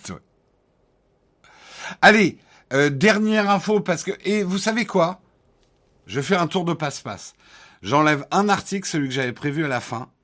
Et on va parler du snapper Nasdaq, mais on va en parler dans la tartine, justement, de ce qui s'est passé avec Nasdaq. Vous avez peut-être vu le hashtag euh, tourner. Je vais expliquer un petit peu euh, ce qui s'est passé à ceux qui sont pas au courant. Ça va faire la tartine parce qu'on va parler de la fameuse générosité des influenceurs qui vous font gagner des choses. Parce qu'ils sont généreuses, ils sont gentils les influenceurs. Mais pas du tout. Ils font ça pour le pognon. Je vais vous expliquer comment. Ça, ça sera dans la tartine. Mais en parlant de pognon, justement, euh, si on piquait un peu de pognon à, Jeff Bezos, on va pas lui demander une augmentation de 5% parce qu'on travaille pas chez Amazon. Mais vous êtes peut-être client Amazon et vous avez peut-être contracté un Prime pour avoir les livraisons gratuites et ce genre de choses. Mais ce que vous savez pas, peut-être pas, ou que vous avez oublié de faire, c'est que vous pouvez accorder une partie de votre Prime à votre chaîne Twitch favorite. Et quelle est votre chaîne Twitch favorite? Je vous demande de, me le dire. Quelle est votre chaîne Twitch favorite? Et là, tout le monde va citer, tout le monde sauf nous. Hein, quelle est votre chaîne favorite? Hein? Dites-le moi. Attention à votre réponse.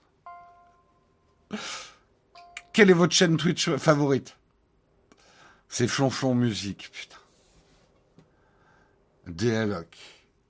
Nautech, merci Zen, merci J'ai dit Twitch, Twitter, Twitch, oui, pardon. Ah, merci Nautech et Asher, Samuel Etienne, évidemment. L'apéro du capitaine. Amourant de Corben. Mais non, vous deviez répondre nous. C'est nous, votre chaîne favorite sur Twitch. Merde. Non, mais en vrai, vous avez raison. Vous avez raison, il y a des très bonnes chaînes dans ce que je vois. Et bah, ce que vous saviez peut-être pas, c'est que vous pouvez accorder une partie de votre Prime à votre chaîne Twitch favorite, puisque Twitch, c'est Bezos, c'est Amazon.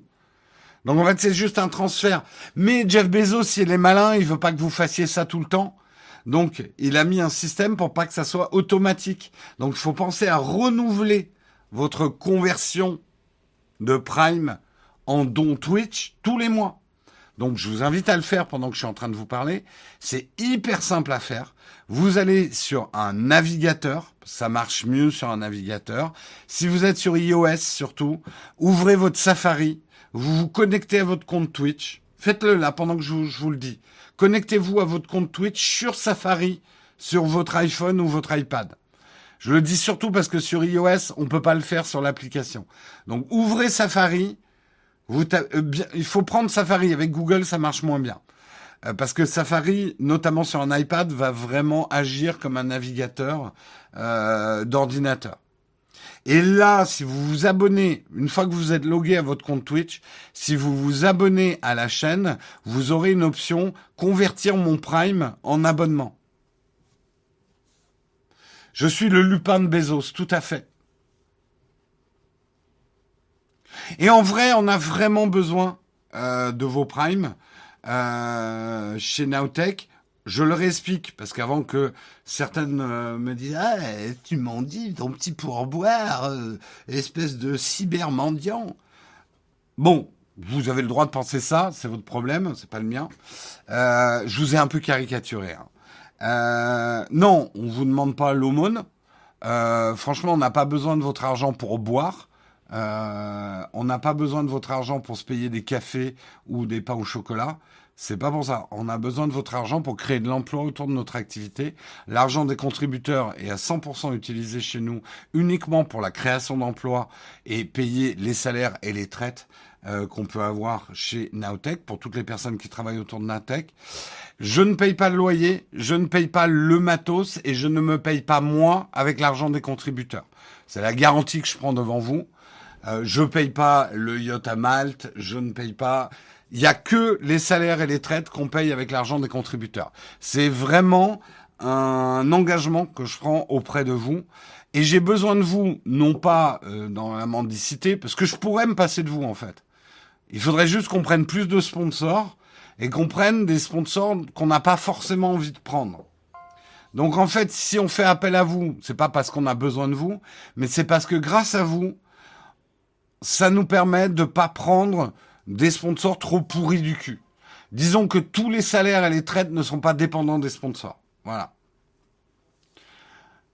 Donc, je vous le dis, je pourrais me passer de vous. Je pourrais me passer de vos primes, je pourrais me passer de vos subs.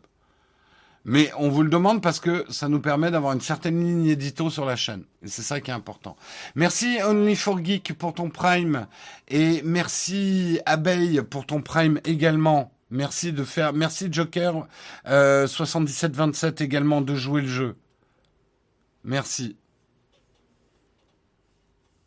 Non, on n'est pas des artistes de rue. Euh, on, franchement, on vous fait pas l'aumône parce que je vous le redis, on pourrait très bien dire on ne demande pas d'argent du tout aux gens qui nous regardent. Plein de chaînes font ça. Mais à ce moment-là, moi, ça m'obligerait à prendre certains sponsors que j'ai pas envie de prendre. Je vous le dis honnêtement.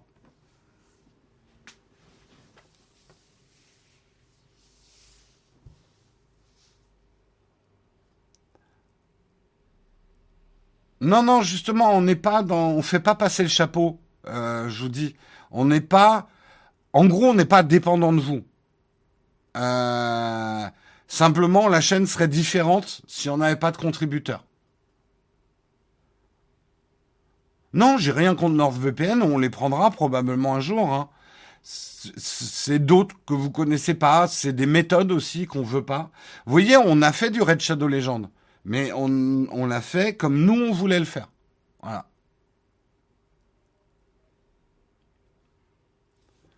Donc je vous dis pas non plus qu'on fera pas de sponsors parce que là, on a vraiment besoin des sponsors aussi. Les contributeurs, c'est important, mais en termes de chiffre d'affaires, euh, les contributeurs, on ne peut pas se reposer uniquement sur les contributeurs. Oui, par exemple, je ne prends rien en dropshipping, euh, en, en sponsor je dis pas que ça nous arrivera peut-être pas un jour de se faire arnaquer aussi, hein, ça peut arriver, mais sur le dropshipping, dès que ça le dropshipping, euh, on dit non au sponsor, non.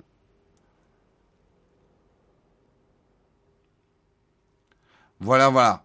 Je vous devais ces explications. Désolé, c'est un peu plus, c'est un peu long. On vous le rappelle, mais je vous garantis qu'en ce moment, on a vraiment besoin euh, de vous les contributeurs. On sait que parfois, on oublie de le faire, hein, la contribution. D'où mes rappels un peu lourds tous les matins.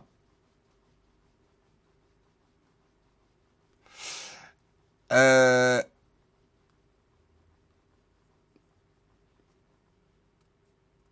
Salut Big Track.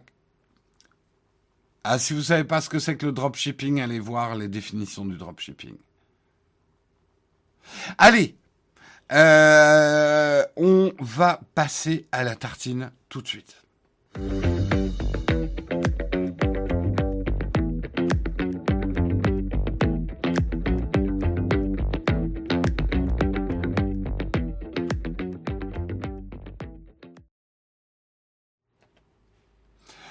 La tartine, on va parler de Nasdaq, euh, pas de Nasdaq, de Nasdaq.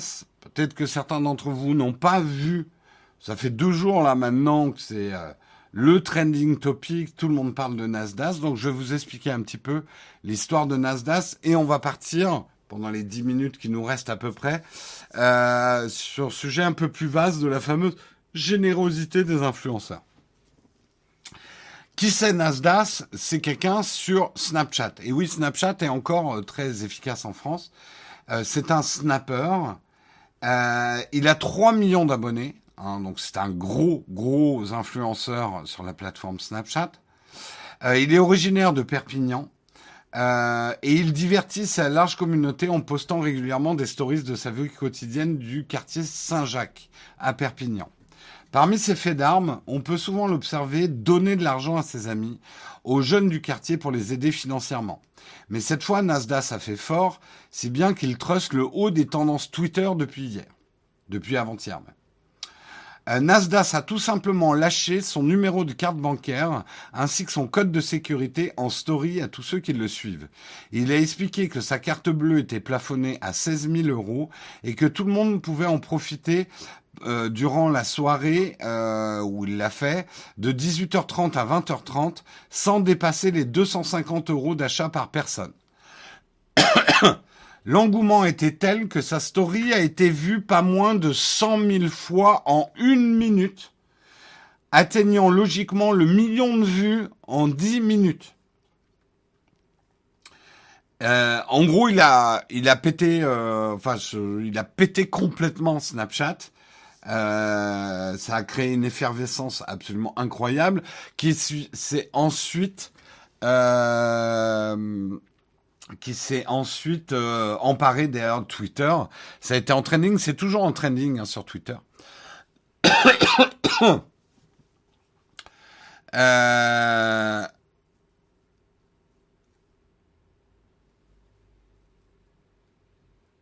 je suis sur Safari iPadOS, on me propose de payer l'abonnement avec Prime. C'est ça, il faut cocher ça en fait.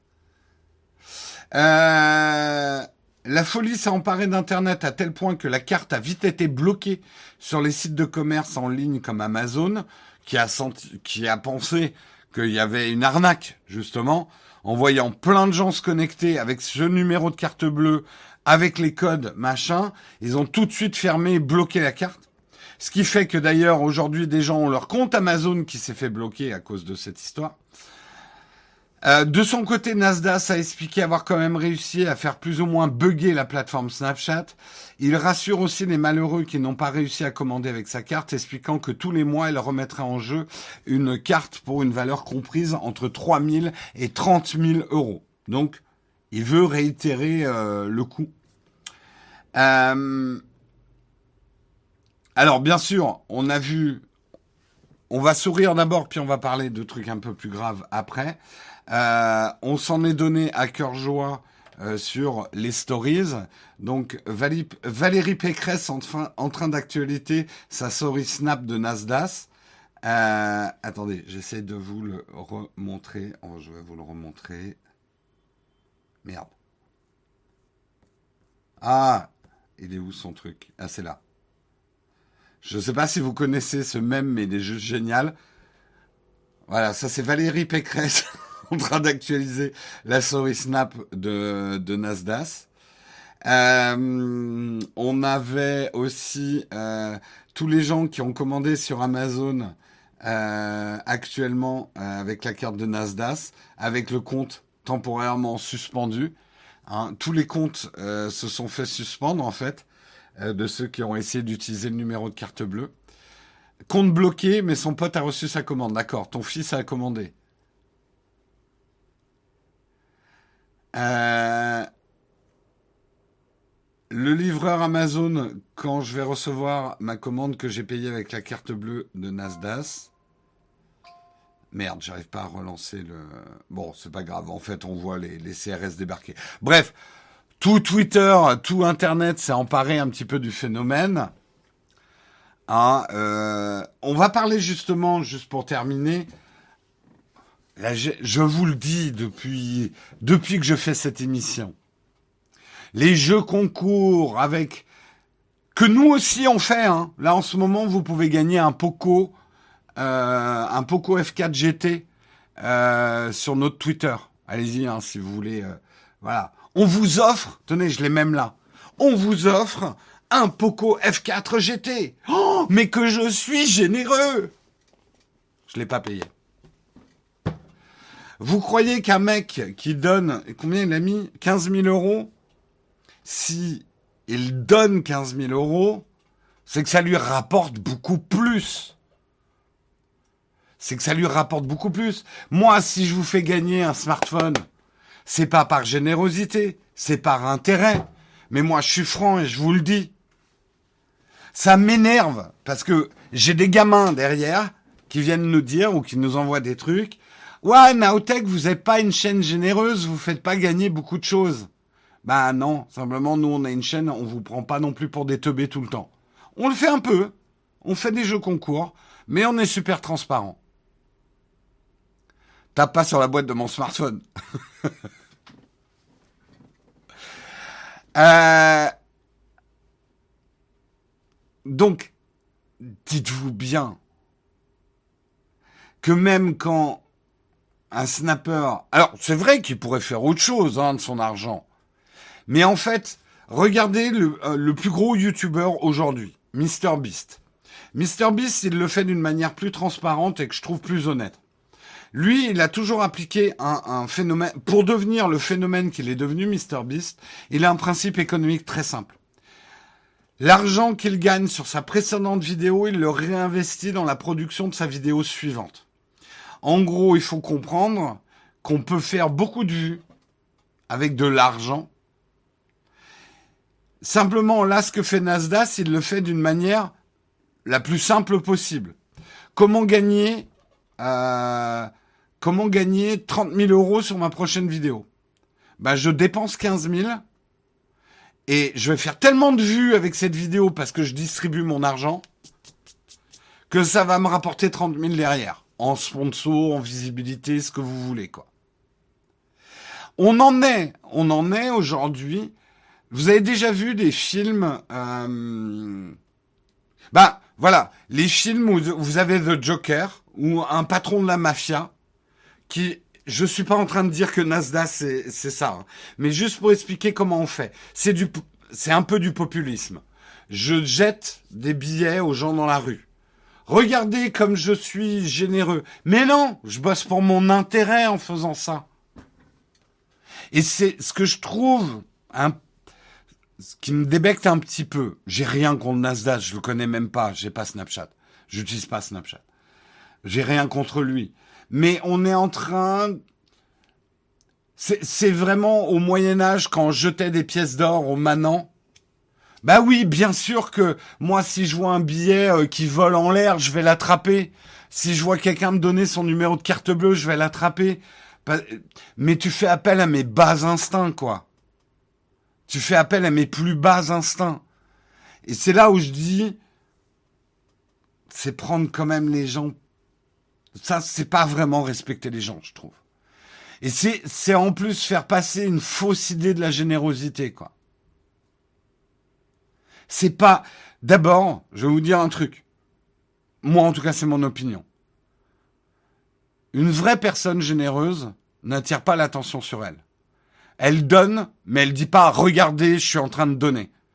Déjà, quand je vois quelqu'un qui dit regardez comme je suis généreux, je me dis ouais, ok, il y a une douille, il fait ça pour lui, quoi. Quelqu'un de vraiment généreux, il le fait en discrétion. Et c'est ça la vraie générosité. Parce qu'il y a beaucoup d'argent à gagner à faire gonfler des vues comme ça avec un système comme ça. Vous comprenez? C'est comme de la pub. Il investit en fait 15 000 euros pour augmenter derrière ses bénéfices. Les mecs qui pètent des smartphones sur leur chaîne YouTube, regardez, j'ai tiré au pistolet sur mon smartphone. Il va gagner beaucoup plus d'argent que ce que lui a coûté le smartphone. Quelqu'un qui vous dit je vous fais gagner euh, des smartphones de toutes les couleurs, c'est que ça lui rapporte beaucoup plus d'argent que les smartphones. Encore, la plupart du temps, ils ne les payent pas, les smartphones. C'est une marque qui a payé les smartphones pour faire de la notoriété à travers l'influenceur. Mais imaginons, et c'est arrivé, que nous, on pourrait le faire. On l'a fait d'ailleurs. On vous a fait gagner des cadeaux que nous, on avait achetés nous-mêmes. Mais c'est parce que ça nous rapporte de l'argent de faire ça. Pas directement, mais indirectement, ça nous rapporte de l'argent. On le fait pas parce que je suis quelqu'un de généreux et que j'ai envie de vous donner des choses. Si j'étais quelqu'un de généreux et que je voulais vous donner des choses, je le ferais en discrétion d'abord. Alors, à ne pas confondre avec des gens qui organisent des manifestations pour des associations caritatives, mais ne pas oublier quand même que quelqu'un qui fait une grosse manifestation pour une œuvre caritative, ça lui ramène aussi de la notoriété. Donc le calcul n'est pas entièrement généreux.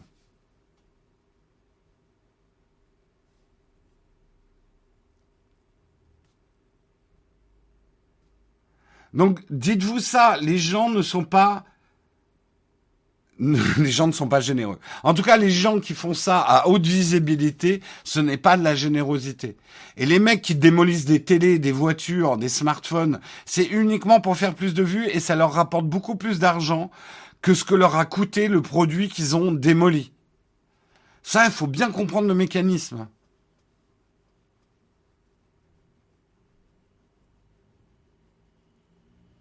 John dire refaire gratuitement des tracteurs à la Russie, ouais. Et vous savez, cette réaction que vous pouvez avoir quand vous regardez un film, euh, je sais pas, sur l'époque romaine, avec euh, le notable qui jette des pièces d'or au manant qui se rue pour prendre la pièce, bah c'est un peu ça, quoi. Et moi, j'avoue que ça me met un peu la gerbe. Mais bien sûr, les loteries commerciales. En fait, si on vous dit que vous allez gagner quelque chose, c'est pas vous le gagnant, vous le savez bien. Vous savez comment fonctionnent les loteries. Euh, c'est jamais vous vraiment le gagnant. Le vrai gagnant du loto, c'est l'État, et on le sait tous. Quand je vois des gens gueuler qui payent trop d'impôts tout en remplissant leur ticket de loto, désolé, mais je me gausse.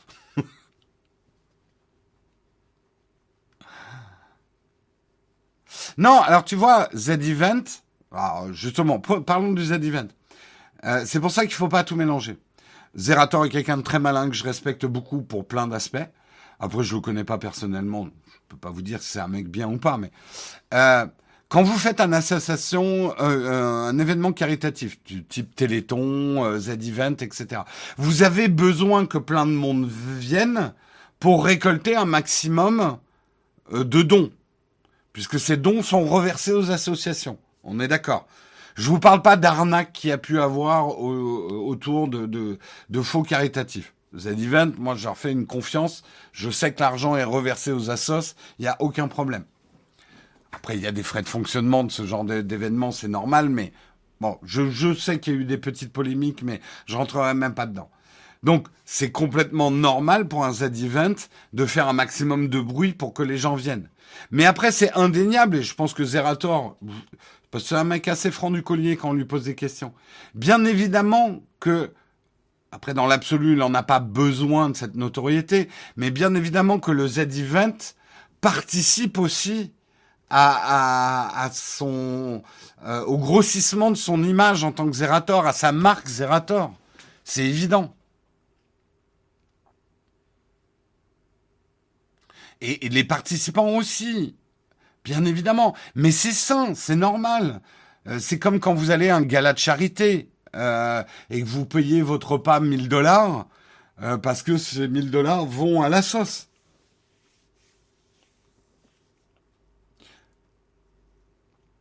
Donc, c'est autre chose, ça. Ne pas tout mélanger. Là, par contre, quand Nasdaq, et à la limite, j'ai rien contre ce qu'il a fait. C'est un joli coup de pub. Mais s'il était franc du collier, il dirait pas je vous donne 15 000 euros, il vous dirait j'investis 15 000 euros. Et là, c'est sûr que ça ferait moins classe hein, sur euh, Twitter. J'investis 15 000 euros pour grossir mon image et devenir plus gros encore. Donc, il ne les donne pas. Ce n'est pas de la générosité.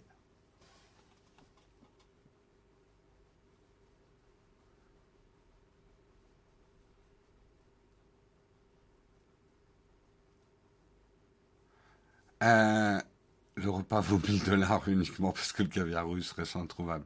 Si c'est dans une cagnotte, c'est forcément direct.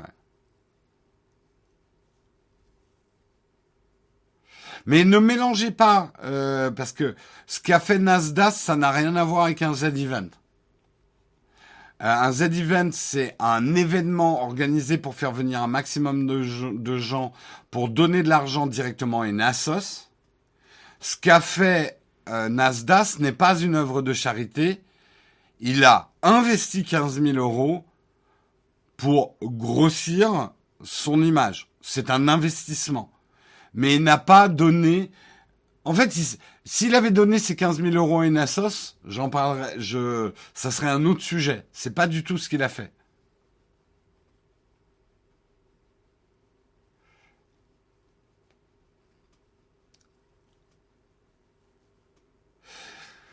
C'est de l'audace.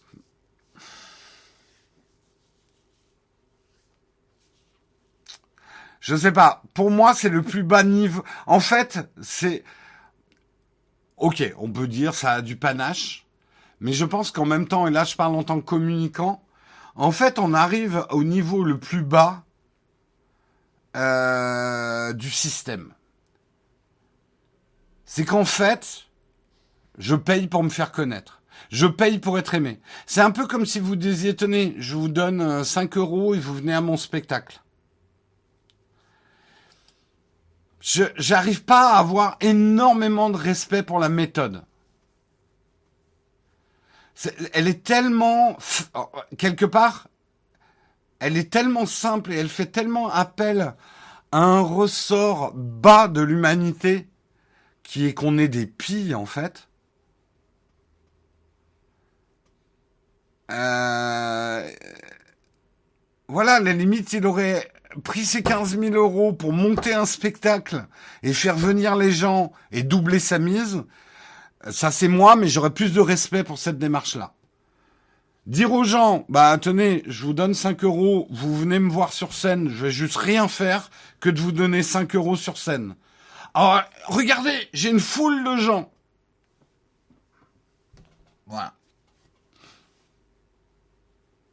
Et je trouve que c'est pas respecter son public que de faire ça.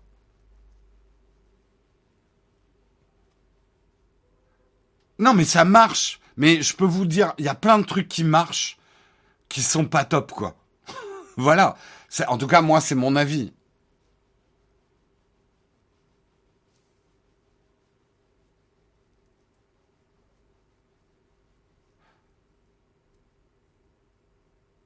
Vous voyez, il y a, aussi ce phénomène sur les streams hein, aussi. Il y a des streams où en fait euh, des mecs vous demandent des subs et finalement la seule chose qu'ils font c'est que si vous donnez un sub ils vous citent dans leur euh, euh, et ça marche du feu de dieu parce que du coup ils peuvent faire un volume de subs incroyable et ils font monter un petit peu les enchères comme ça. Il y a des jours, effectivement, je me dis pourquoi moi je me casse le cul à essayer de faire une revue de presse qui me demande trois heures de travail par jour euh, pour que éventuellement un petit pourcentage d'entre vous me fasse des subs ou des primes pour faire vivre un business model. C'est vrai que je me ferais chier. À la limite, je ferais mieux de vous dire à mon niveau, bah écoutez les gars, je vous distribue 100 euros Pas à chacun. Hein. Pour l'instant, le budget, on commencerait à 100 euros. Euh, venez à 100, je vous donne 1 euro chacun. Et hop, je fais mes 100 premières vues. Vous voyez ce que je veux dire? Je pourrais faire ça aussi.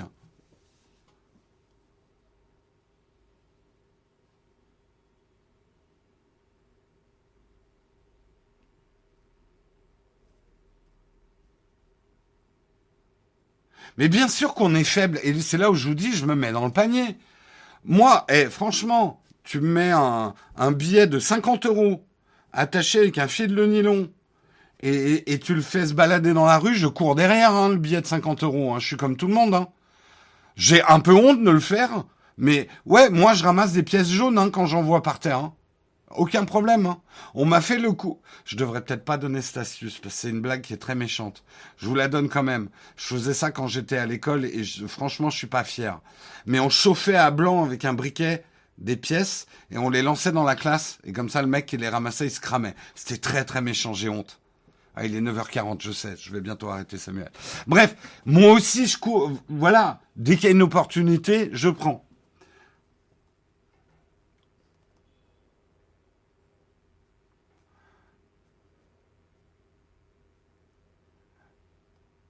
Mais après, je, vais terminer là-dessus.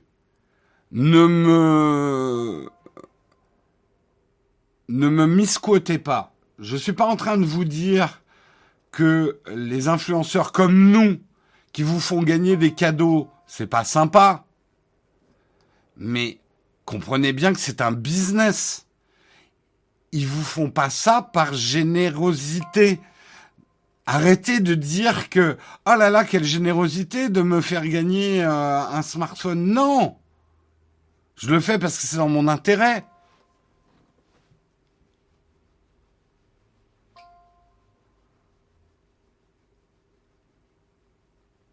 Un briquet en classe de chimie, belle idée. Merci beaucoup Axel. Puis c'est la première fois que tu parles euh, sur euh, sur la chaîne. Merci. J'entends que là qu'il y a des derniers subs. Je vais remercier euh, les derniers euh, subs et prime. Merci Jigme qui a offert 5 abonnements à la communauté. Merci beaucoup. Merci Laurie013 euh, pour ton septième mois d'abonnement. Merci Abeille pour ton prime. Ça, j'ai déjà remercié.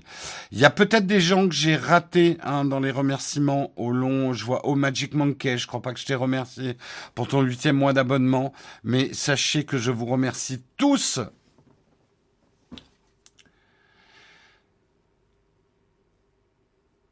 Le Père Noël n'existe pas. Mais en tout cas, le Père Noël n'est pas un influenceur. Voilà. Les actes désintéressés, je vais te dire un truc, Octobre.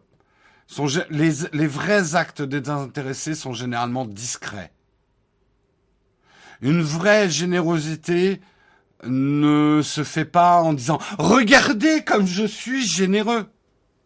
Hein? Ça se fait pas, ça.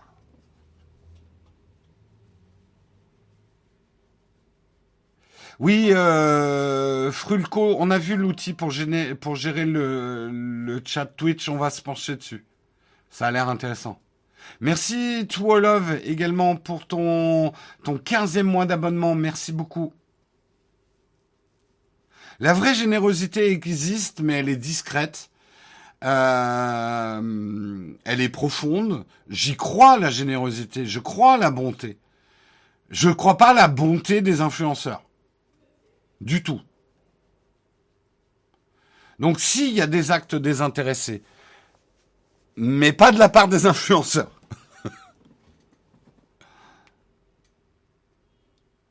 Et moi, je vous le dis, je serai jamais généreux avec vous. Ou si jamais un, jour je suis généreux avec vous, je vous, glisserai discrètement un smartphone dans la poche. Et je dirais même pas que c'est moi qui l'ai fait. Ça, c'est de la vraie générosité. Il y en a qui vont, tous les matins, qui vont, ah, merde, Jérôme n'est pas passé.